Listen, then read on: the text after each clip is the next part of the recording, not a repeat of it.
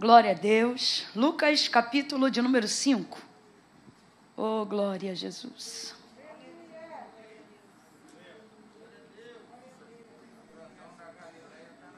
Aleluia.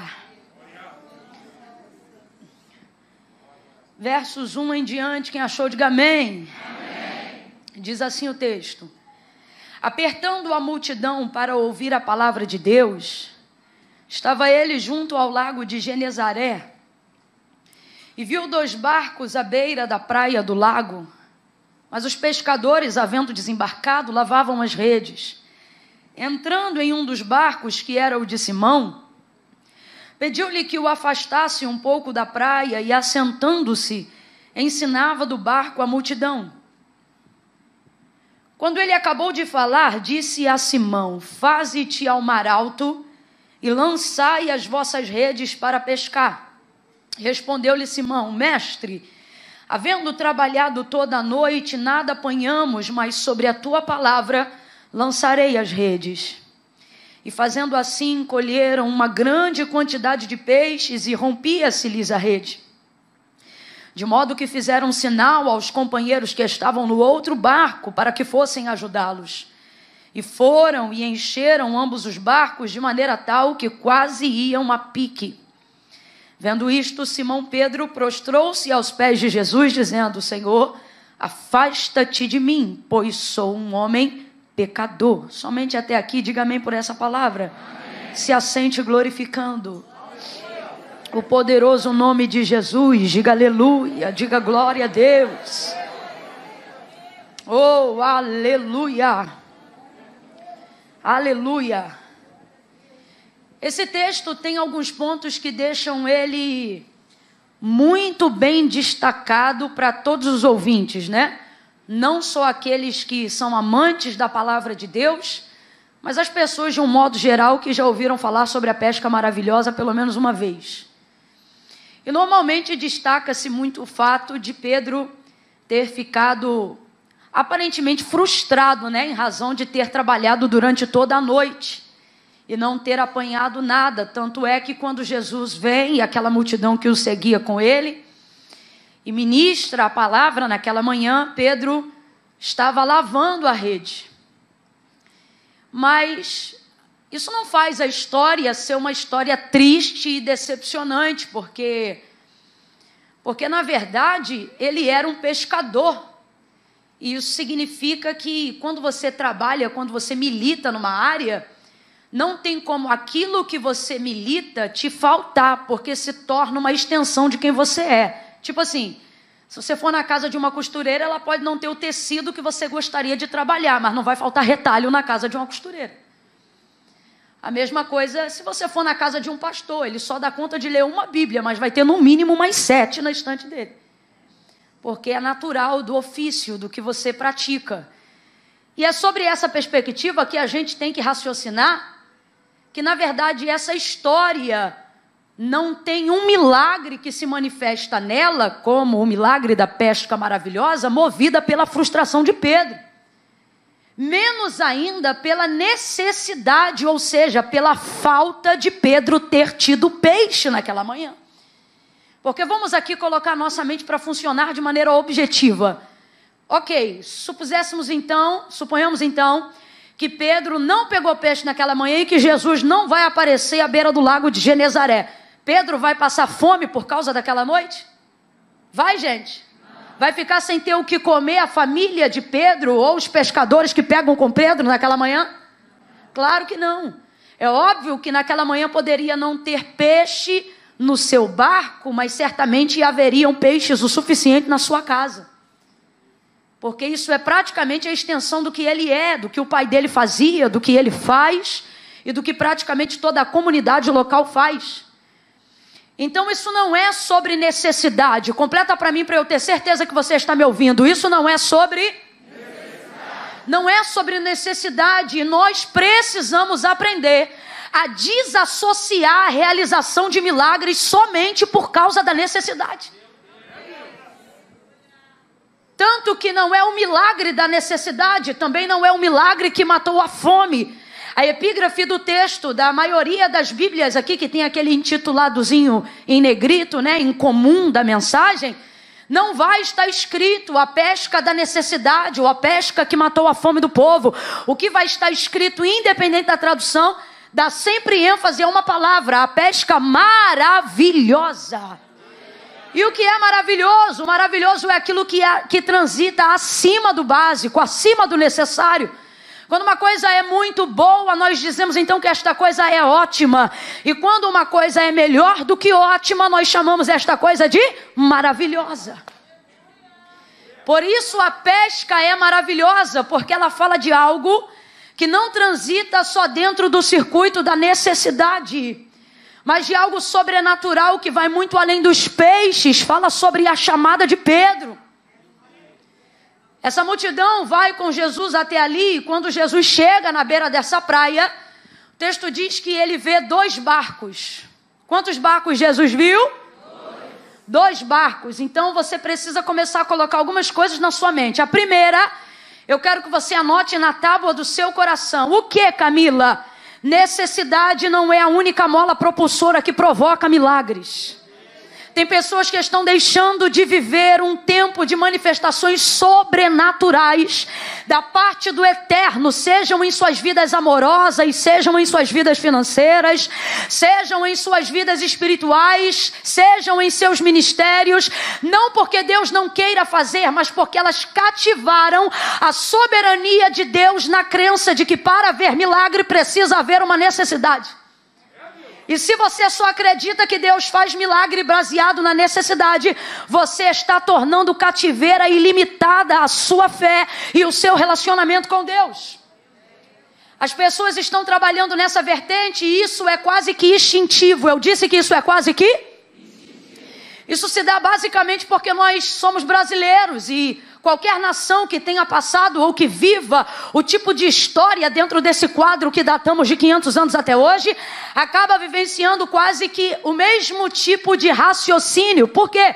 Porque nós viemos de uma de uma nação escravista, escravocrata, viemos da construção da ideia de que se o homem tiver o que comer, o que beber e o que vestir, isso já é o suficiente. Nós fomos treinados para construir com o longo do tempo e o passar dos anos a ideia de que o sonho americano é poder comprar mais do que precisa. Viramos tão materialistas e ligados a necessidades, não porque somos fúteis, mas porque com o passar dos anos alguém foi incutindo na nossa mentalidade que você precisa ter o básico, e se você tiver o básico, isso já é o suficiente. E isso, na verdade, limitou demais a nossa mentalidade de formas absurdas que também se revelam na cultura da nossa fé. Você pensa que vem para Cristo e isso foi abolido, mas não foi. É por isso que tem dificuldade na hora do ofertório. É por isso que o dízimo tem dificuldade de ser aplicado. Não apenas porque a gente tem que comprovar obrigatoriamente por algo teológico, mas porque na verdade a barreira que está no coração da gente quando fala de liberalidade, de generosidade, é que a gente precisa viver na margem da necessidade. Então, se alguém te fizer dar mais, tem que te provar o porquê, porque isso nem entra entra na sua cabeça. E aí você pensa que isso é natural e voluntário, mas não é. Isso faz parte de uma cultura que a gente carrega há muitos anos, aonde você tem que trabalhar para viver e no final você trabalha tanto que já não sabe se vive para trabalhar ou se trabalha para viver.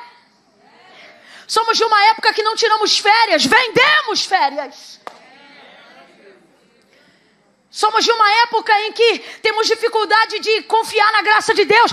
É por isso que essa geração precisa ser doutrinada. É por isso que essa geração nova precisa ser mentoreada. Por quê? Porque criticamos eles, porque vemos que na liberdade da graça, eles às vezes quase caminham para a libertinagem do mundo. Mas eles têm uma característica: eles sabem ser filhos como a gente ainda não aprendeu.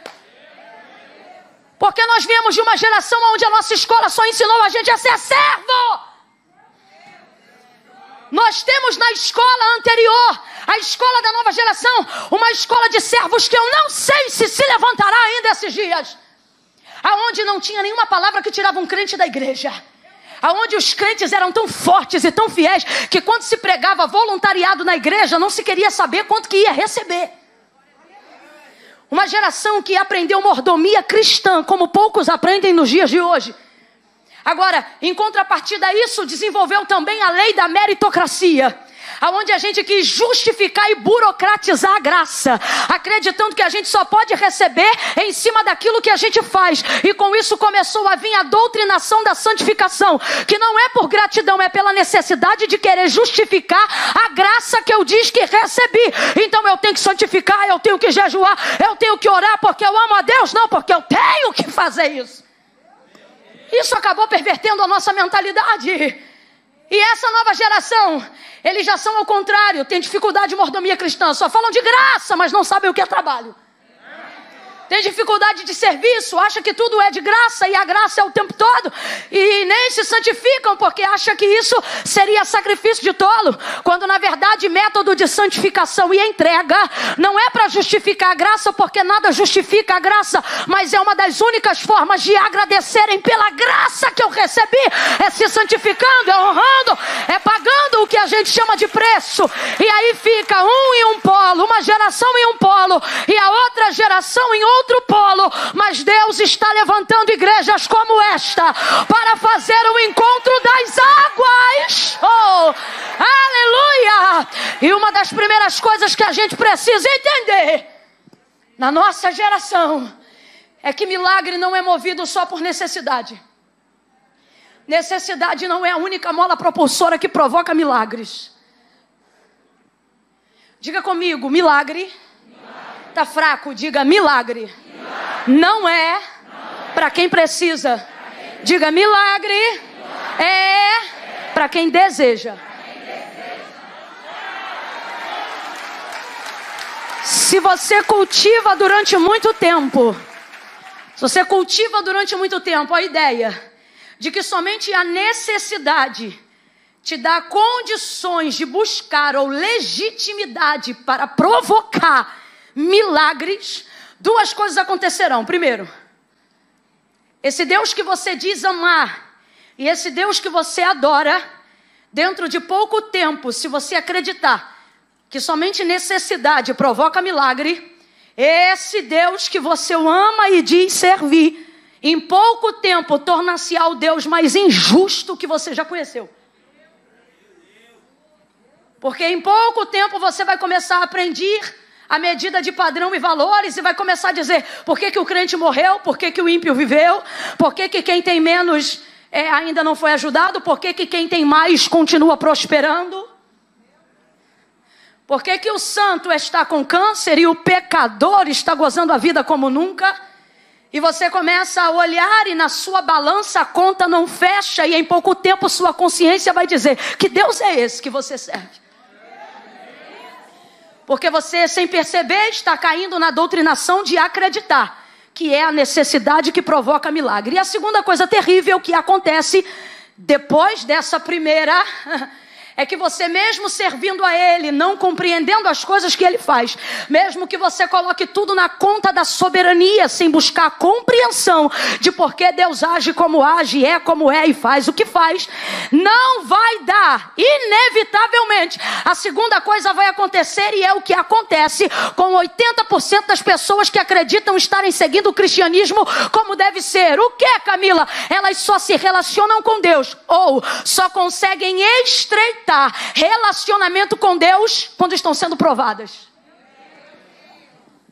Só nessa hora. Por quê? Porque elas acreditam que a única coisa que viabiliza e que estreita a possibilidade de um acesso mais, mais profundo com Deus é a necessidade. E aí então começa a se levantar uma geração de cristãos que deveriam estar se relacionando com Deus por serem filhos, mas na verdade só conseguem se relacionar com Ele mediante a votos só consegue ficar fiel no período da campanha. Só consegue orar todo dia se tiver feito um agendamento devocional. Se não tiver papel e caneta, se não estiver coordenado, se você não estiver sendo provado, não consegue se manter fiel à rotina devocional. Começamos então a perceber crentes que servem ao Senhor há muitos anos, caminham com Ele há muitos anos, mas não conseguem estreitar relacionamento com Ele. Por quê? Porque só conseguem ser movidos a Ele diante da dor, só conseguem se mover mais profundamente com Ele diante da necessidade. Ou seja, eles só se relacionam ou só aprofundam o seu relacionamento com Deus baseado na necessidade. E aí você vai caminhando e não consegue entender os direitos que tem como filho, porque você nunca se comportou como filho, porque durante toda a vida só sabe agir como servo. Aí de repente chega alguém, toma a herança que é do filho, e você começa a dizer, como o irmão do pródigo: Eu estou aqui há tanto tempo e o senhor nunca fez churrasco para mim, o senhor nunca botou anel em meu dedo. Pois é, porque minhas coisas são tuas. O problema é que você só acessa mediante a necessidade. Porque nunca conseguiu vestir-se como filho, andar como filho. E as pessoas vão caminhando nessa perspectiva, achando que vai ficar tudo bem, sem perceberem que estão entrando na rota dos desviados, sem perceberem que estão entrando na rota da sensibilidade, a ponto de daqui a pouco se tornarem tão sensíveis por não compreenderem questões básicas, vão preferir se afastar do Deus que agora dizem amar.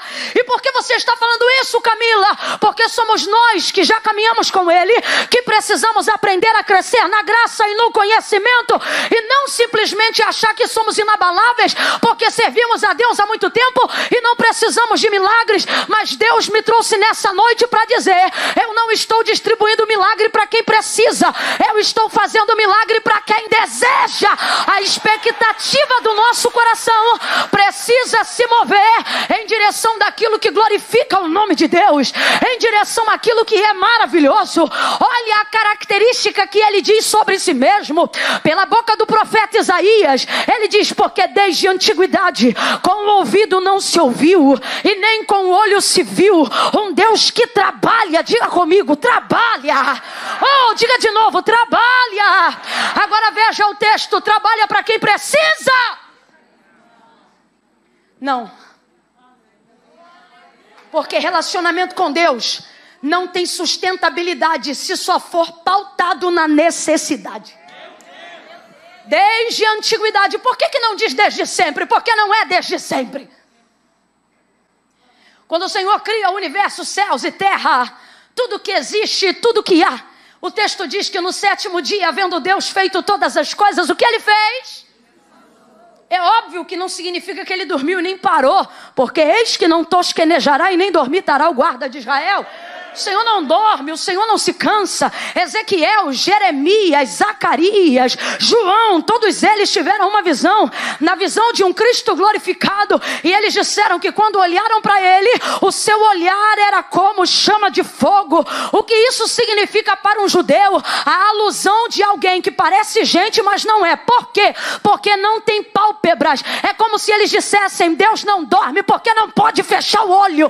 Deus não dorme porque não tem pálpebras Oh, mas naquele dia o texto diz que ele descansou, significa que ele parou para admirar a criação. E olha que coisa maravilhosa! Significa que neste dia, mesmo podendo fazer tudo, ele escolheu não fazer nada. Parou para admirar, e é por isso que descanso é um princípio. Você já percebeu que Deus não manda trabalhar, mas manda descansar. Porque trabalho é inerente da natureza caída. Descanso, oh, o descanso é princípio de Deus. Ali ele descansou, mas depois de haver feito o homem, responda para mim, quando foi que Deus descansou de novo? Nunca mais. Nunca mais. Deus fez sol e descansou, fez lua e descansou, fez estrela e descansou, firmamento e descansou, separou porção seca e descansou, oceanos e descansou, deu ordem às ondas e descansou. Mas agora o profeta diz desde a antiguidade, por quê? Porque desde que Deus criou o homem, nunca mais por isso ele não diz desde a eternidade. Por quê? Porque isso não é desde sempre. Olha para o teu irmão e diz: Isso é desde que você nasceu. ah, Deus trouxe gente hoje aqui para dizer: Ei, você pensa que vai me incomodar se eu fizer milagres? Pois fique ciente que eu tenho olhado a tua vida e a minha expectativa é poder fazer dela alvo dos meus milagres. Oh, porque desde a antiguidade com o ouvido não se ouviu e nem com o olho se viu. Um Deus que trabalha, que trabalha e trabalha e trabalha e trabalha para aqueles que precisam, não para aqueles que nele esperam, para aqueles que buscam por ele, para aqueles que almejam a sua presença.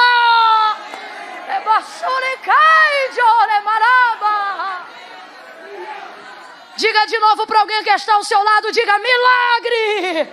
Tá fraco, grita para ele, milagre. Camila, mas é que eu não gosto de gritar. Então da próxima vez procure o culto menos pentecostal, porque se aqui é pentecostal até o tutano, olha para quem está do teu lado aí agora e diga milagre. Não é para quem precisa. Diga, é para quem deseja. Deus está dizendo: eleve a expectativa que você tem no Senhor hoje, porque Ele deseja fazer milagre. A pesca maravilhosa não é sobre como Deus supre necessidades. A pesca maravilhosa é sobre como Deus entra em áreas pequenas, frágeis, humanas, só para chamar a atenção para aquilo que ele realmente quer revelar. Parece que os discípulos nasceram no Brasil também, porque logo no início do ministério, uma das primeiras coisas que Jesus faz é quebrar essa mentalidade de só viver para comer. Jesus ele diz: "Não é a vossa vida mais importante do que a roupa do corpo?" Por quê? Porque eles andam atrás de Jesus enquanto ele multiplica pão, enquanto ele multiplica peixes, enquanto ele faz coisas relacionadas à comida e uma multidão segue. No dia do primeiro sermão da montanha, quando ele só fala de alinhamento de caráter, não fica ninguém. Aí Pedro diz: é duro esse sermão, mas Jesus é bem resolvido. É diferente da gente que quando vê o povo levantando e indo embora, começa a dizer: não vai embora não, que já está acabando. Espera mais um pouquinho que fulano vai cantar. Jesus não é assim não. Jesus olha para os discípulos e de vez de falar, fica mais um pouco, ele pergunta: e vocês não querem ir também não? Aí fica todo mundo. E aí dentro desse contexto, Jesus vai explicar para eles e vai dizer assim: olha Não quero que vocês estejam ansiosos por coisa coisa alguma. O que, que significa coisa alguma? Significa por coisa nenhuma. E é a primeira vez que agora Cristo vai compartilhar a paternidade de seu Pai sobre toda a humanidade. Ele não fez isso só no Calvário, muito antes ele já estava fazendo isso na mente dos discípulos. Por quê? Porque assim como nós, eles parecem aquela geração anterior, que só conhece Deus como Senhor e não desfruta dele como. E aí ele diz: Eu não quero vocês ansiosos por coisa alguma, porque é como se eles andassem atrás de Jesus dizendo: E amanhã, o que, que a gente vai comer? E aí Jesus diz: Olhai para as aves, veja como elas são livres. É o que ele está querendo dizer. Veja como elas não programam o dia seguinte, mas comem nele também. Olhai para os lírios do campo, que hoje são e à tarde já não são mais. Aí olha o que ele diz: se Deus provê uma veste que de manhã é e à tarde não é mais. E ele provê como? Todo dia, enquanto nasce flor, enquanto tem lírio. Ele está dizendo: se o lírio que não sabe orar se veste de manhã com uma roupa e à tarde, Deus não costura outra, de de manhã já não vale mais. É isso que ele está dizendo. Não seria porventura a vossa vida mais importante do que as aves que voam nos céus, do que os lírios que estão no campo? Nem Salomão, em toda a sua glória, se vestiu como um deles, porque, mesmo tendo ele tanta riqueza, não trocava de roupa em período tão curto. Será que vocês não são mais importantes? Olha o que ele está dizendo. Abre a mente de vocês para se relacionarem com Deus a despeito das vossas necessidades. Porque aí vocês não vão gastar tempo de oração. Agora eu vou falar grosso modo para todo mundo entender no populacho. Vocês não vão gastar tempo de oração pedindo ele para pagar conta. Vocês não vão fazer campanha só para ele abrir porta. Vocês não vão falar com Deus só para ter roupa. Ele está dizendo: Ei, o vosso Pai que está no céu, olha o que ele diz: de todas essas coisas ele sabe. Completa aí, por favor. De todas essas coisas ele. Olha a chave que Jesus está dando para os discípulos. Ele está dizendo assim, ó, nas entrelinhas: vocês estão gastando tempo de relacionamento com o Pai, pedindo Ele para fazer coisas que se vocês não pedissem, Ele já faria. Não, isso aqui é literal e eu vou te provar. Eu vou te provar. Quem aqui não nasceu num lar cristão, mas está vivo para contar a história? Quem aqui só aprendeu a orar de uns 20 anos para cá, mas está vivo para adorar a Deus hoje? Aí eu te pergunto: quem é que te sustentava quando tu não sabia orar? Quem é que botava comida na tua mesa quando você não sabia nem quem era Deus? Quem é que te fazia se vestir? Quem é que te deu livramento para a despeito dos reveses da vida? Você está hoje aqui para dizer que Jesus é bom. Sabe o que ele está dizendo? Quando você não me via, eu já te via. Quando você ainda nem sabia o que ia fazer com a sua vida, eu já traçava um plano para você. Agora parece que depois que você conheceu a Deus, você tem a impressão que as coisas que você precisa só passaram a existir a partir de agora. Mas isso está errado.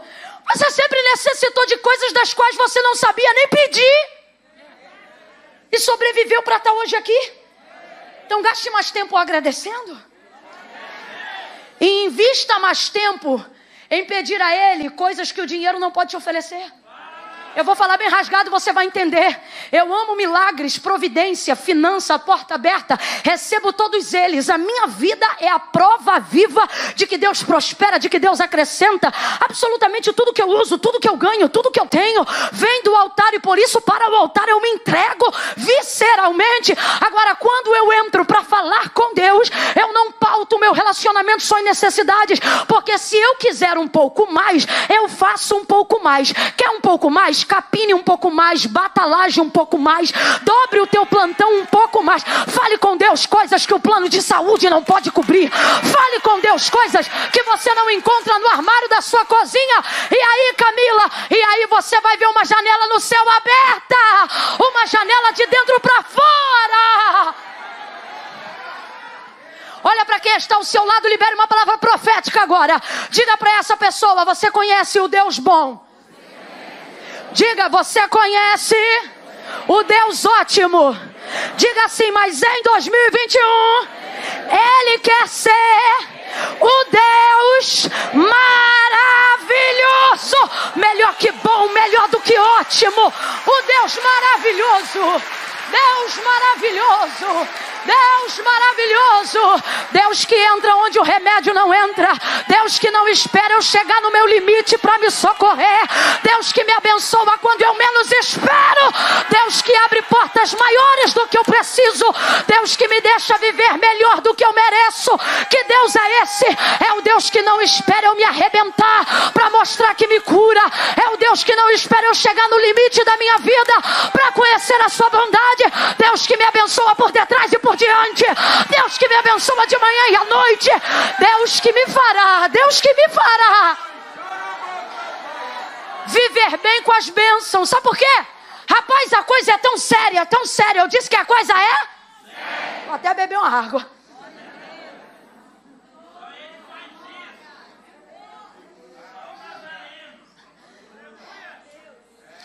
A gente está tão habituado a achar que primeiro tem que ser massacrado para depois ser abençoado. Que se a gente é abençoado sem ser massacrado, a gente suspeita da benção. Fala a verdade. Quando muita coisa boa começa a acontecer, de vez se alegrar, você começa a sentir medo. Tô mentindo, igreja?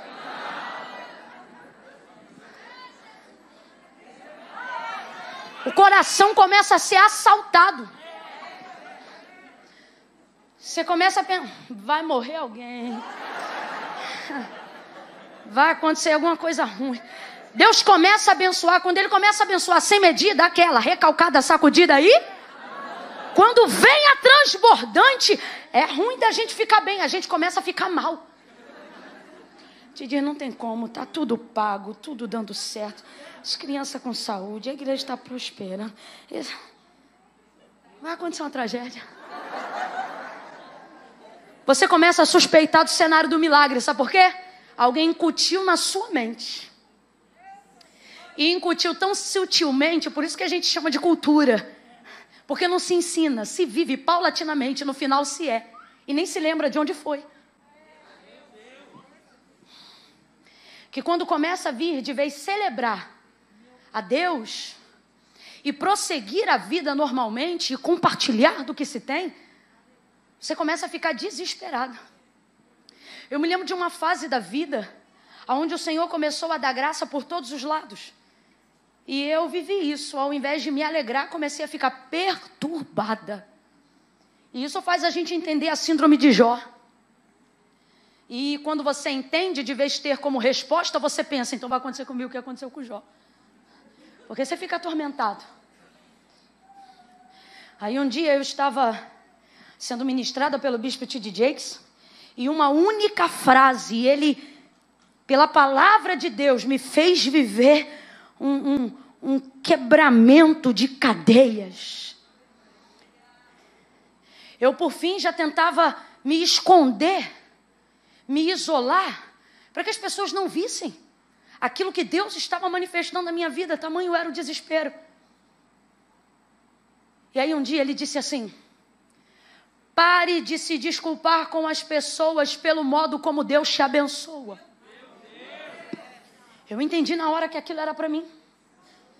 Porque tem gente aqui que chega uma fase da vida que você pode trocar de carro. Aí você pensa, não vou trocar, não. Que isso pode incomodar. Que isso pode confundir a mente de alguém. É impressionante como a gente fala abertamente das nossas necessidades, mas tem dificuldade extrema de compartilhar o momento das nossas bênçãos. E de vez viver como cristãos que têm testemunho, vivemos como místicos cujo olho grande pode roubar a bênção.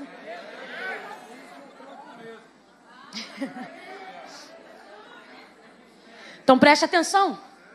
Você vai ver todo um aparato em Lucas 5 para que o Senhor manifeste um milagre que todos nós conhecemos como algo maravilhoso.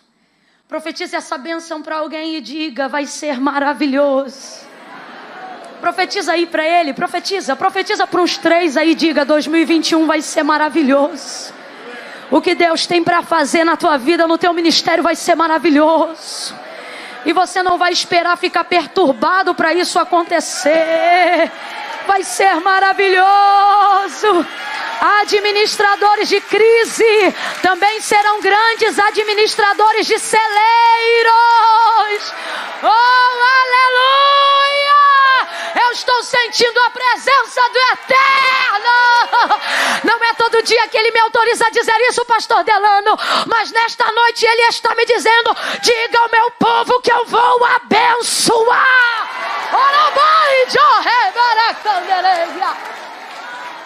Aleluia!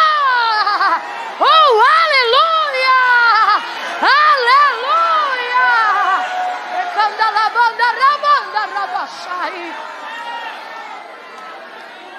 Camila, eu quero ser um agente de milagres.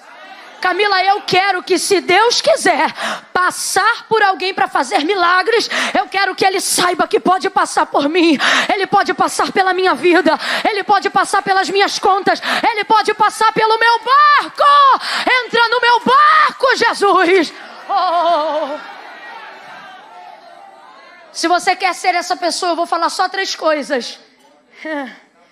E se eu dissesse para você que exatamente como alguém passa uma receita de bolo, é só isso que você tem que fazer. Anotar essas coisas. Porque e se eu te disser que um milagre sobrenatural que Deus quer fazer, seja em você, com você ou através de você, é totalmente ensinável. Se eu te dissesse que não depende de um óleo especial que vai sair de mim e Eu sou da época do Street Fighter, um Hadouken. Se eu te dissesse que não depende de nada disso, mas depende apenas de três princípios. O primeiro você já trabalhou na sua mente. Qual? Não é por necessidade. Qual é o segundo? Ative a sua visão panorâmica. O que é isso, Camilo? O texto diz: Chegando Jesus à beira do lago de Genezaré, viu quantos barcos? Quem lembra? Quantos barcos? Mas durante toda a narrativa do texto, ele só trabalhou com um. Nunca despreze o olhar de Jesus em detrimento da sua obra. Nem sempre ele está fazendo literalmente aquilo que todo mundo acha que ele está fazendo. Tudo que ele faz não tem a ver necessariamente com o que ele faz, mas com o que ele viu antes de fazer. Então nunca acredite que porque ele não está tocando em alguém agora, não significa que este alguém também não esteja envolvido. Que porque ele não entrou na casa de alguém agora, que não significa que essa casa também não faça parte do plano. Que porque ele ainda não salvou alguém que mora lá, é porque ele não tem obra com este alguém. Abre teu olho. Eu vou lhe dar aqui uma dica, se eu puder lhe dar. Observe muito mais a motivação que leva Jesus a fazer o que ele faz do que de fato o que ele está fazendo. O que o texto deixa claro, muito, hum, perdão, muito antes de dizer o que ele está fazendo, é mostrando o que primeiro ele viu. E o texto é claro: chegando Jesus na beira do lago, ele viu quantos barcos? Dois barcos. Não há nada que Deus faça seja por mim ou em mim, que diga respeito só. Nunca isso vai acontecer. Nunca isso vai. Se acontecer, não foi porque Jesus viu, não foi porque Jesus escolheu, porque se é Jesus que vê, se é Jesus que escolhe, pode ter certeza, não tem a ver só com você. Chegando na beira da, da praia do lago de Genezaré, viu dois barcos. Camilo, o que Deus então está me dizendo nessa noite? Ele está dizendo: ative a sua visão panorâmica. Comece a imaginar. Se Deus enchesse você, se Deus começasse a usar você, se Deus manifestar um milagre em você, no raio de atuação, aonde você mora, onde você trabalha, onde você estuda, quantas pessoas mais poderiam ser atingidas por aquilo que Ele vai fazer na sua vida? Oh meu Deus, catuca os dois aí, diga, ativa a visão. Ativa a visão. Que visão? Visão de umbigo? Não. Visão panorâmica. 360 graus. Deus trouxe a gente hoje aqui para dizer: ei, eu vou ampliar a visão de vocês. Eu vou mostrar que aquilo que eu vou fazer em vocês não significa que vai acabar em vocês. É apenas o ponto de partida de por onde eu vou começar a fazer uma grande obra. Quem está entendendo isso, levanta a mão para o céu e começa a dizer: Olha eu aqui, Deus. Olha eu aqui, Deus. Dois barcos. Eu não conto almas. A não ser quando estou num lugar grande e a reconciliação é grande, e eu conto só algumas para poder mostrar para as pessoas que houve reconciliação. Mas também não faço isso porque não gosto de usar óculos e não enxergo de longe. Mas por que eu estou dizendo isso? Porque num campo de visão, a nossa perspectiva em relação ao que está diante dos nossos olhos é completamente diferente da perspectiva de Deus diante do que a gente vê. Literalmente. Você passa por um cracudo e diz: Olha ali um cracudo. Jesus passa pelo cracudo e diz: Ali um menino. João 9 sempre prova isso. Todos passaram por um cego e disseram: Ali um cego. Jesus passou pelo mesmo cego e disse: Ali um homem. Ele tem uma perspectiva diferente, mesmo quando nós estamos olhando para o mesmo lugar. Ele disse o que para Samuel na unção do rei? Quando entrou na casa de Jessel Belemita, Samuel, não te atente para a aparência, porque o homem olha o que está por fora, mas eu, o Senhor, conheço. Por exemplo, se você contar quantas pessoas tem nesse culto, você vai chegar em um número. Se Deus contar quantas pessoas vieram nesse culto, Ele vai dar outro número. Você quer ver? Se pessoas se decidirem hoje a fazer uma aliança com Deus, e já vá pensando sobre isso, porque eu creio que é hoje. E você vir aqui no altar hoje fazer uma aliança com Deus, se eu olhar, eu vou contar de acordo com as pessoas que eu vejo. Jesus não. Quando eu conto uma alma e penso uma alma, ele diz que uma alma, estou vendo aí a mãe, o pai, o tio, o irmão. Você conta uma vida, ele conta uma geração. É uma perspectiva diferente. E é por isso que você tem que ativar a sua visão. Por quê? Porque com o passar do tempo, à medida como Deus vai trabalhando em você e com você, você é tentado a achar que essa obra é só sobre e não é. Não é. Você começa a achar, Deus me escolheu e está trabalhando comigo porque lá em casa só eu sou crente. Você começa a excluir pessoas da sua trajetória com Deus porque elas ainda não servem ao Senhor. Você começa a orar por maridos que ainda não se converteram e começa a dizer, ou converte ou leva, como se fosse simples assim. É. Só que Deus nos trouxe aqui nessa noite para dizer: ativa a tua visão panorâmica. Por quê? Porque o lugar que Deus está para fazer o que vai fazer depende de alguém que veja como Ele vê. E o que ele vê? Ele vê coisas que estão além de si próprio. Chegando ali, vendo os dois barcos, ministra a palavra. Pedro continua lavando as redes, mas ouve a palavra daquela manhã. Ele ainda não sabe que é Jesus. Diga comigo para não esquecer. Diga, ele não sabe. Isso, ele ainda não sabe que é Jesus, mas ele percebe que este homem que está ministrando na beira da praia aquela manhã, ele tem autoridade, então ele pensa, é um rabi, é um mestre, e começa a prestar atenção naquilo que ele está falando. Ele pede, Jesus pede o seu barco emprestado, ele usa o seu barco, e agora ministra, e depois de ministrar e Pedro ouvir, ele desce do barco. E agora, mesmo estando diante de uma multidão, ele vai precisamente em direção a Pedro. E ele vai lançar uma palavra sobre Pedro. Uma palavra que tem a ver com a frustração da noite anterior.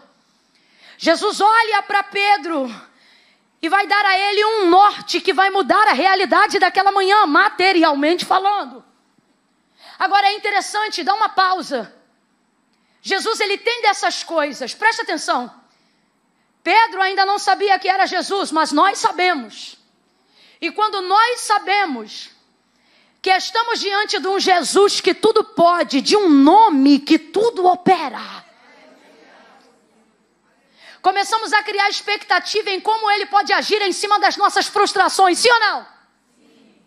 Você não vem para um culto como esse só para participar de uma liturgia devocional. No fundo, no fundo, ainda que não seja o foco principal, o foco principal é a adoração. Mas lá no fundo, você nutre a expectativa de que Deus terá misericórdia e vai liberar uma palavra, vai te dar um rumo, vai dar uma direção, um destino, sim ou não? Agora, sabe o que é complicado? É quando a gente sabe quem é ele, sabe que ele tem poder de fazer. Porque do mesmo jeito que ele disse para Pedro, joga a rede no mar, ele também poderia dizer, joga na areia. E se ele tivesse jogado, ia dar peixe. Porque ele é o filho de Deus. Aí quando você sabe que ele tem poder de fazer da boca de peixe caixa eletrônico, você começa a nutrir expectativas de que Deus fará e de que Deus te dará uma direção nas áreas que você viveu frustração com relação a, a coisas que você nunca fez. Você começa a nutrir expectativa. Diga comigo e me respeite na minha carioquice. Então, chia quando for falar. E diga expectativa. Também não debocha. expectativa. É natural, Pedro vai nutrir um nível de expectativa, porque um homem que arrasta uma multidão não é qualquer pessoa. Quando Jesus vai caminhando em direção a ele, parece que eu vejo a expectativa dele aumentando, porque isso é normal. E aí a expectativa começa a ser elevada. E é igualzinho a gente, seja quando faz campanha ou quando está num culto especial como esse nessa noite de domingo. Ah, você até pensa, só estou indo para adorar, mas daqui a pouco está com a expectativa. Jesus pode fazer o que ele quer? Vai que Jesus dá resposta, vai que ele abre a porta, vai que ele faz o milagre, vai que ele visita na área da minha, da minha frustração. Aí quando Jesus chega a Pedro, parece que eu vejo Pedro vivendo o momento que a gente vive. É quando o coração parece que para de bater no peito e começa a bater no pescoço. Tum, tum, tum. É igual quando quem crê na profecia, o profeta vem andando, quando ele bota a mão no teu ombro, você já está assim, é verdade. Sabe nem o que, que ele vai falar ainda. A expectativa, né, alta. Vem Jesus em direção a Pedro, coração batendo no pescoço. Eu que estou falando sobre expectativa. E aí, é nessa hora que se compara a nós. É quando você nutre uma expectativa. E Camila, qual é o terreno propício para eu gerar expectativa? A espera de que Deus vai fazer coisas novas. Sim ou não, meu povo? Sim ou não? Expectativa já fala sobre isso, um apontamento novo. Aí Jesus chega para Pedro e dá uma palavra que não tem a ver com o novo, tem a ver com o que já passou. E podendo dizer, lança a rede para cima. E podendo dizer, lança na areia. E podendo dizer, se assenta à beira da praia, que eles vão nadar e pular no barco. Não, ele diz, Pedro, voltai. É complicado quando você tem uma expectativa de uma direção nova e a primeira palavra que sai da boca de Deus em direção à tua expectativa começa com volta. A primeira palavra que sai de Jesus em direção a Pedro é esta: Voltai ao mar alto e lançai a vossa rede, as vossas redes, para pescar. Parece que a área da frustração fica mais frustrada. Porque eu estou esperando uma coisa nova, mas o que ele me diz é: pegue as mesmas redes, suba no mesmo barco, volte para o mesmo mar e faça de novo o que eu estou mandando você fazer, mesmo sabendo que você fez isso durante a noite toda. É bom vir para o culto, querer, querer de Deus uma direção e ouvir Deus dizendo assim: Vou eu te dar um novo casamento. Difícil é neste culto Deus usar a boca do pregador e dizer: Volta para o mesmo marido. Quando você está insatisfeito com a igreja que você congrega, a sua expectativa de uma direção é Deus usando a sua palavra para dizer a você: pode sair, procure outro ministério. É complicado quando ele usa a palavra dele para te dizer: volta para o mesmo departamento, seja ovelha do mesmo pastor e continue usando suas ferramentas. É complicado quando a sua expectativa é nova, mas Deus te dá uma direção que te remete ao que é antigo. Eu vou falar bem rasgado e todo mundo vai entender. Se eu fosse falar grosso modo, sabe o que, que Jesus está dizendo? Pedro, volta a fazer o que você fazia antes de eu chegar aqui. Por quê? Porque não é porque não deu certo que não significa que você não estava fazendo a coisa, mas a gente tem problema com isso. Porque a gente acha que se não está dando certo é porque a gente só pode estar tá fazendo a coisa Aí vem Jesus e não muda o método para mudar o resultado. Vem Jesus na terra de alguém que está frustrado. Vem Jesus no casamento de alguém que está chateado. Vem Jesus sobre a enfermidade que alguém já luta contra.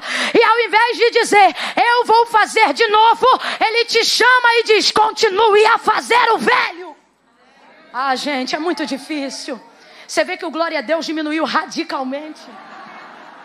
Porque a expectativa de um culto como esse é, Camila, nos aponte um caminho que ainda não, não ouvimos. Aí Deus pega uma placa bem grande, sinalizada, e diz: continue na mesma direção. Por quê? Porque a orientação de Deus nessa noite para este último tempo é: não é porque não está dando certo que não significa que você não esteja fazendo a coisa, mas por que, que eu me desmotivo a fazer o que é certo? Porque ele não dá o resultado que eu estou esperando. Então eu penso que eu deva mudar o método. Se você não der o glória que eu espero, será que talvez eu não tenha que mudar a mensagem? Se a sua amizade não for suficiente com a verdade que eu prego, será que então eu devo mudar o meu jeito de relacionar com você? A gente começa a pensar nessas coisas. Aos pastores que acompanham, se, se você não está com o número de membros que gostaria, Será então que eu não devo mudar a liturgia do culto? A gente começa a se perguntar. A empresa que você é patrão, Se de repente todos os seus amigos sonegam a porcentagem da fiscalização e continuam prosperando, você que não sonega não está dando certo, será que você também não deveria estar sonegando? Se todos os policiais daquele setor de trabalho aonde você trabalha conseguiram carro e outras casas a despeito do seu salário, porque acreditam que o suborno é uma prática convencional e você, por ser fiel e não aceitar o suborno, continua com dificuldade para reformar a cozinha. Será que então, já que você não tem resultado, você não deveria mudar o método? Ela manda rabaixai. E daqui para frente, nos últimos 15 minutos que eu vou ministrar, se você não quiser dar glória, fica à vontade. Sabe por quê? Depois de 12 anos de ministério, eu aprendi que resultado não muda o método que Deus me deu. E Deus nos trouxe hoje aqui para dizer isso. Ei, tenha coragem. Eu não quero você alterando o método só para obter resultado.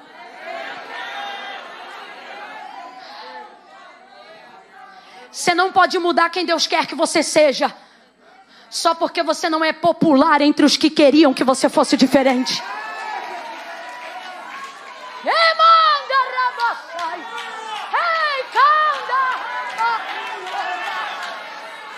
Ouça isso. Agora veja, veja, veja.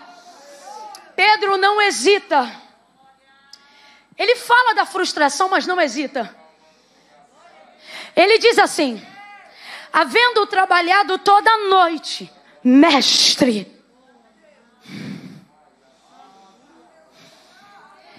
Eu não estou dizendo que você não vai ver Deus mexendo em áreas da sua frustração. Eu só estou dizendo que depois de você ver Deus mexendo lá, lembre-se que Ele é mestre. Está doendo, mas eu vou, mestre. Eu não gostaria, mas isso não é sobre o que eu quero, é sobre o que a tua palavra diz, mestre. Eu não gostaria ter que voltar depois de ter lavado as redes, mas eu reconheço que quem está mandando é mestre. Havendo trabalhado toda a noite, mestre, nada apanhamos, mas sobre a tua palavra eu lançarei a rede.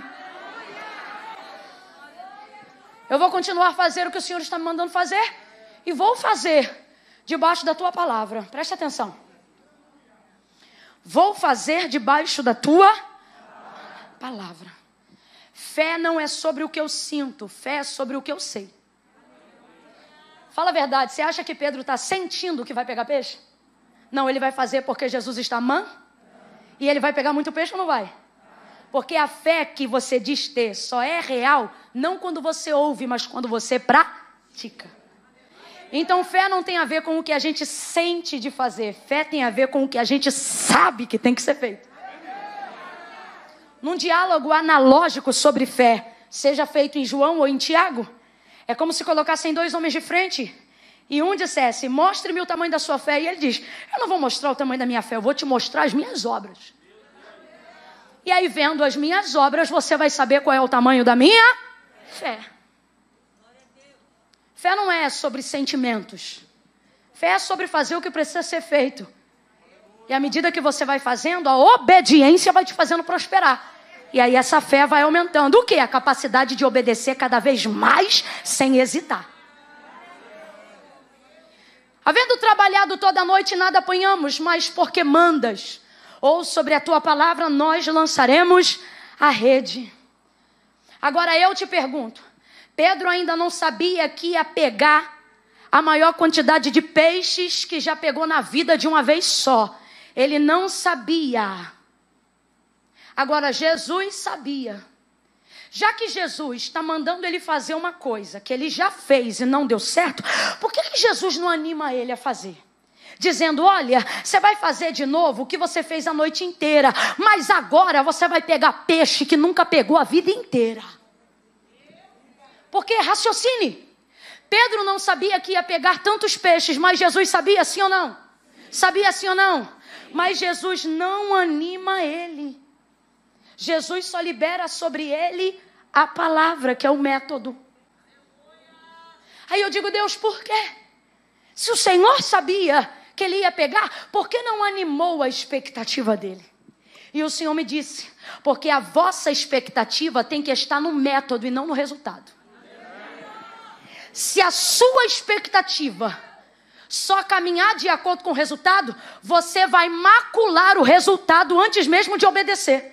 Porque a sua intenção em obedecer não é para obedecer o método, mas para desfrutar do resultado. E aí já maculou.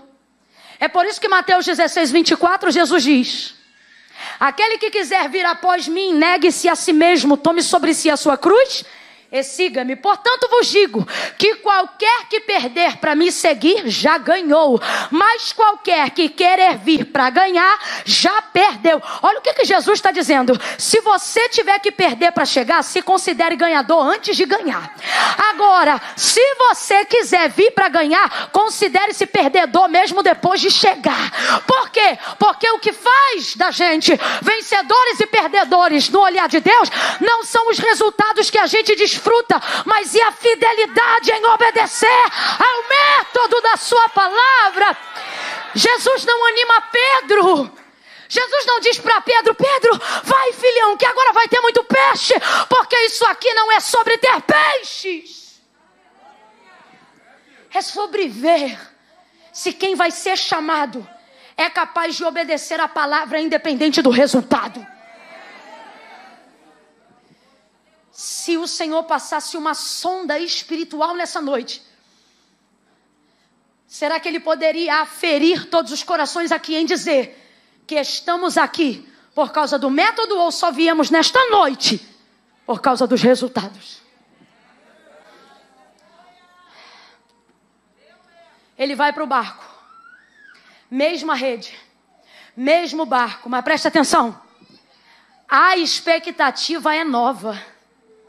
Por que, Camila, que você diz isso? Pelo simples fato dele voltar ao mesmo lugar. Eu vou falar um negócio para você. Quando alguém vai te dar uma direção nova, você não precisa de uma expectativa nova. A direção é nova, a expectativa nasce naturalmente. Quem aqui já comprou uma roupa sem ter um lugar para usar? E inventou um lugar só porque queria usar roupa? Fala a verdade, irmã. Você compra uma roupa, tem lugar para ir? Não, mas se aparecer eu já estou pronta. Aí passa um tempo, não tem lugar, você diz: Quer saber? Vou botar no culto de hoje. E vem com a roupa. Por quê? Uma roupa nova produz naturalmente uma expectativa nova. Sabe o que é difícil? Nutrir expectativa nova com coisas antigas. Aí você diz, mas bom mesmo, Camila, expectativa nova com coisa nova. Isso é fácil. O que Jesus faz é mais difícil. Ele consegue colocar na gente expectativa nova para viver coisa antiga. Eu vou falar rasgada. Você não precisa de uma animação nova para casar com uma mulher nova. Difícil é ter uma animação nova casado há mais de 30 anos com a mesma mulher. Você não precisa de uma igreja nova para ter uma expectativa nova de servir. Difícil é continuar depois de cinco anos trabalhando no ministério infantil e amando as crianças que você viu crescer. Levante a sua mão porque eu quero profetizar. Deus trouxe gente hoje aqui para dizer: Ei, eu não vou precisar inventar uma coisa nova. Eu vou te dar uma expectativa nova para continuar jejuando, orando, buscando, obedecendo o método que Deus te deu. Quem recebe isso, diga amém. Eu posso ouvir um amém. Posso ouvir um graças a Deus. Jesus está dizendo: Você vai voltar nesta noite noite para a mesma casa e não vai odiar essa casa, vai amar essa casa antiga como se fosse uma casa nova. Você vai voltar para este mesmo casamento e não vai odiar essa esposa, mas vai tocar nela como se ainda fosse aquela mocinha da tua mocidade. Deus está dizendo hoje aqui, ei, eu não vou precisar alterar nem o mar, nem a rede, nem o barco. Eu vou trabalhar no teu interior. E aí o barco o barco que você já usa, a rede que você já conhece, o trabalho que você vai voltar na segunda-feira. Não vai precisar de um chefe novo, por quê? Porque você vai estar novo. Vai Pedro para o mar, prepara a rede, lança a rede. Quando ele começa a puxar a rede, o texto diz que o barco começou a parecer que a pique e a rede começou a raiz a rasgar, começou a romper. Olha para quem está do teu lado para a gente fechar junto. Você tem que se lembrar disso aqui. Jesus só trabalhou ali com Pedro. No barco de Pedro, mas você lembra da visão. Quando ele chegou, ele viu o quê? Olha para o teu irmão que é para ele não esquecer. E diga assim para ele ou para ela: se não me chamar, quando a bênção chegar, não é ameaça, não, é promessa. Levanta o dedo e diga assim: já sabe, vai começar a rasgar.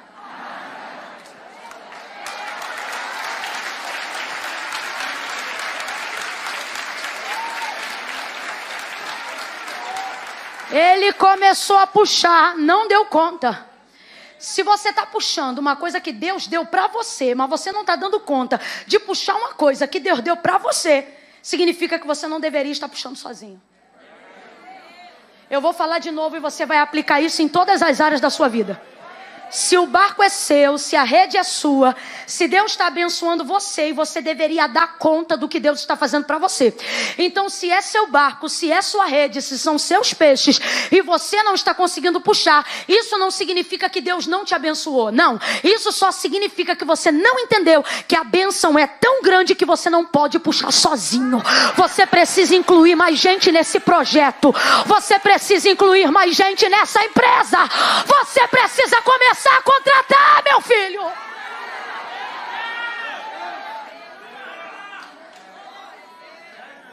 Tá faltando gente para puxar essa rede. Mas eu vou te dizer, sabe o que impede? Sabe o que dificulta? Acreditar numa palavra sozinho e ver gente de fora vindo puxar. Você diz, rapaz, quem veio por mar foi eu.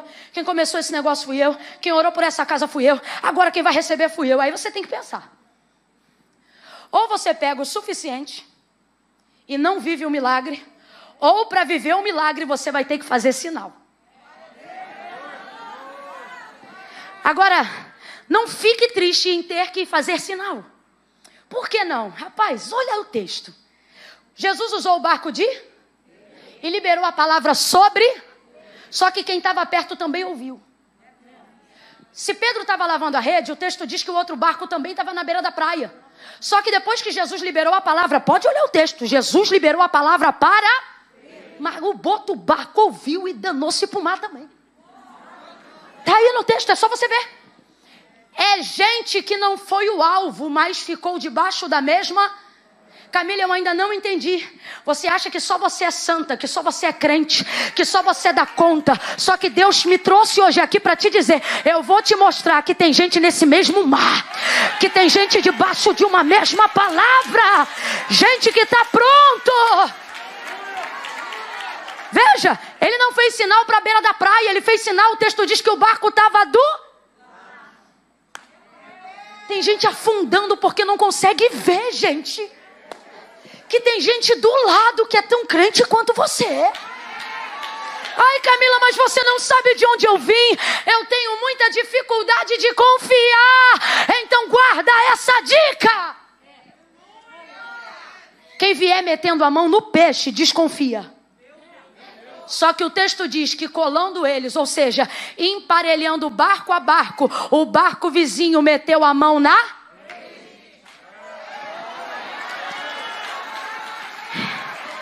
Quem quiser vir atrás de você por causa de resultado, bota para fora. Mas se colar contigo para dizer, vou pagar preço pelo método, deixa pegar a rede. Deixa pegar a rede. Oh meu Deus. Oh, aleluia. Catuca alguém aí e diga, se prefere o método, pega na minha rede. Vambora viver esse milagre junto. Essa vitória junto. Vambora viver essa cura junto. Deixe mais alguém pegar nessa rede, filho. Gente, tem gente com visão ampla mas não vai passar de viver coisa pequena. Por que, Camila? Porque não é espiritual? Não, porque não consegue confiar. Em Deus, não, nas pessoas. Visão micro, você dá conta em fazer sozinho. Visão macro, vai ter que aprender a confiar. Camila, mas eu só confio em Deus. Não confia tanto assim. Porque as pessoas que mais confiam em Deus mostram isso quando confiam em pessoas. Ele é forte, irmã. Ele deixou pegar na rede. Eles puxaram juntos. Mas isso não mudou uma realidade que se seguiu, mesmo depois da ajuda ter chegado. O que, Camila? E eu fecho aqui. O texto diz: e o barco? Agora não é sobre a rede, agora é sobre o. Quase ia a pique. Se quase ia náufrago, significa que entrou um pouco de água. Se quase ia náufrago, para dizer, ó, vai a pique, começou a estalar a madeira. Aí é nessas horas que fazia a gente entender por que Jesus entrou no barco de Pedro. E por que foi o barco de Pedro que ele liberou para voltar para o mar alto e pegar a primeira puxada da rede. O Senhor está dizendo: Vai ter gente que vai chegar depois, mas tudo vai depender da estrutura que eu te dei antes. Aí é nessa hora que você entende porque ele salvou primeiro você. Porque naquela empresa ele visitou primeiro você. Porque naquela igreja ele deu aquela ideia primeiro a você. Não é porque você é melhor, é só porque a estrutura que ele mediu e preparou para aguentar foi a sua. Quando Jesus usa o barco de Pedro, gente, isso aqui é a minha fé. Quem crê, viva. Quem não crê, coma menos. Mas a minha fé me mostra ele usando o barco de Pedro. E enquanto ele está pregando, ele está medindo polpa, ele está medindo proa, ele está olhando para frente, ele está vendo os metros cúbicos da quantidade de peixe que cabe ali dentro. Ele já está determinando o milagre e vendo a estrutura do barco. Então guarde isso. Quando parecer que o barco quase vai afundar, lembra que antes do peixe entrou Jesus. Antes do peixe entrou Jesus. Olha para alguém aí agora e diga: Antes do peixe entrou Jesus. Antes do peixe entrou Jesus. Jesus te trouxe hoje aqui para dizer: Você não vai sucumbir debaixo do próprio ministério. Você não vai sucumbir debaixo da própria empresa. Você não vai perecer debaixo da própria bênção. Ele está dizendo: Antes de entrar o peixe, entrei eu medir, preparei. Sabe por quê? Deus não vai liberar sobre a tua vida uma palavra que te derruba. Mas a impressão que a gente tem é que, dada a envergadura da visão, da unção, da direção que Deus está dando, é que a gente vai quebrar. A ponto da gente começar a pensar, rapaz, se isso é de Deus, por que, que minha saúde está indo embora? Se isso é de Deus, por que está tendo problema lá em casa? Aí Deus me trouxe hoje aqui para dizer: calma, isso é só um quase. Ou você acha que vai viver coisa grande sem viver um quase? Todo mundo que hoje vive coisa grande pega o microfone para dizer assim: um dia eu quase morri. Um dia eu quase separei. Um dia eu quase pereci. Um dia eu quase achei que não ia conseguir. Eu me lembro que eu dizia assim: Deus, eu quero pregar em todos os estados da nossa nação, independente de nicho, independente de, de, de instituição religiosa. Eu quero viver a manifestação do teu reino e antes de me levar para fora, me faz conquistar a nação brasileira. Eu dizia para o Senhor: não precisa me mandar convite de fora antes, primeiro me faz possuir dentro. E aí hoje eu me lembro, é como se Deus dissesse assim para mim: eu vou fazer isso, mas você vai aguentar o quase? E aí eu vou lhe dizer: o difícil do ministério de quem ministra a palavra em vários lugares, do evangelista, não é ministrar a palavra. Difícil é a logística que você faz para chegar. Você acha que foi difícil para Pedro a alegria de agarrar os peixes? Não, difícil foi botar para dentro. Quando eu tinha 20 anos, eu atendia um estado por dia. Se eu dormisse 15 minutos aqui, eu já estava pronta, já acordava. Chapa! Isso com 20 anos. Depois dos 30, eu durmo aqui, minha mãe tem que me botar no chuveiro igual bêbado. Eu digo, minha filha, vamos. E aí cai a água, eu ainda não acordei. E no caminho eu venho, Jesus, eu não posso te chamar de Genésio, me dá força. Toma minha mente nas tuas mãos. Aí o pastor falou assim: Eu vi que você não dá moleza para tua mãe, não. Eu falei: Claro que não, pastor. Se der pena, para. Eu boto adiante. Ela dorme às vezes no aeroporto, coisa. Vambora, mulher. Levanta. E ainda filmo ela. Ela destroço. Vai. E vamos embora. Quando Deus começou a alargar a extensão dos meus limites ministeriais, minha saúde sentiu. Dizia, rapaz, se é de Deus viver o que eu estou vivendo, por que, que parece que eu vou morrer? E ele dizia, calma, isso é só um quase. Porque todas as vezes que Deus te tira da tua zona de conforto e começa a alargar os teus limites, a impressão que você tem é que você vai quebrar. Porque você nunca fez aquilo, então você acha que não vai dar conta daquilo. Só que Deus me trouxe aqui hoje para alguém cujos limites estão sendo esticados. E você diz, Camila, parece que eu vou morrer. E Deus está dizendo, você vai dar conta, isso é só um quase. Ou você acha que você ia impactar esse bairro e não ia entrar um pouco de água? Ou você acha que ia salvar as almas das pessoas daquela casa e não ia entrar um pouco de água? É nessa hora que alguém aqui precisa tomar a decisão mais importante da própria vida. Qual? Deixo de viver o milagre e volto à minha comodidade? Ou continuo puxando, mesmo sobre o risco da crença que parece que vou quebrar? Essa é uma pergunta que eu não posso responder por você.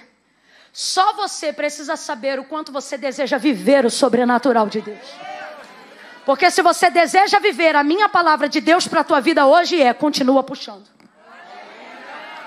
Se você deseja viver isso, a minha palavra hoje, segundo a vontade de Deus, para a sua vida é: não solte essa rede. Anima alguém para a gente terminar junto e diga: continue puxando. Diga, diga, se você está debaixo de uma palavra, continue puxando. Que é isso, Camila? Continue crendo. Continue crendo. Não abra mão. Você chegou longe demais para tirar a mão dessa rede. Continue puxando. Você chegou longe demais para estar onde está nessa empresa. Continue puxando. Só Deus sabe o que você renunciou para hoje viver uma aliança com Deus. Então então ele te diz: Filho, você está debaixo da minha palavra, continue puxando. Vai entrar água, mas não vai afundar. Vai instalar madeira, mas não vai quebrar, porque você está debaixo da minha palavra. Você está debaixo da minha palavra. Quem sentiu medo, quem de vez em quando vê a água entrando, mas não abre mão porque está debaixo de uma palavra, fica de pé num salto de glória e continue segurando essa rede. Continue segurando essa rede.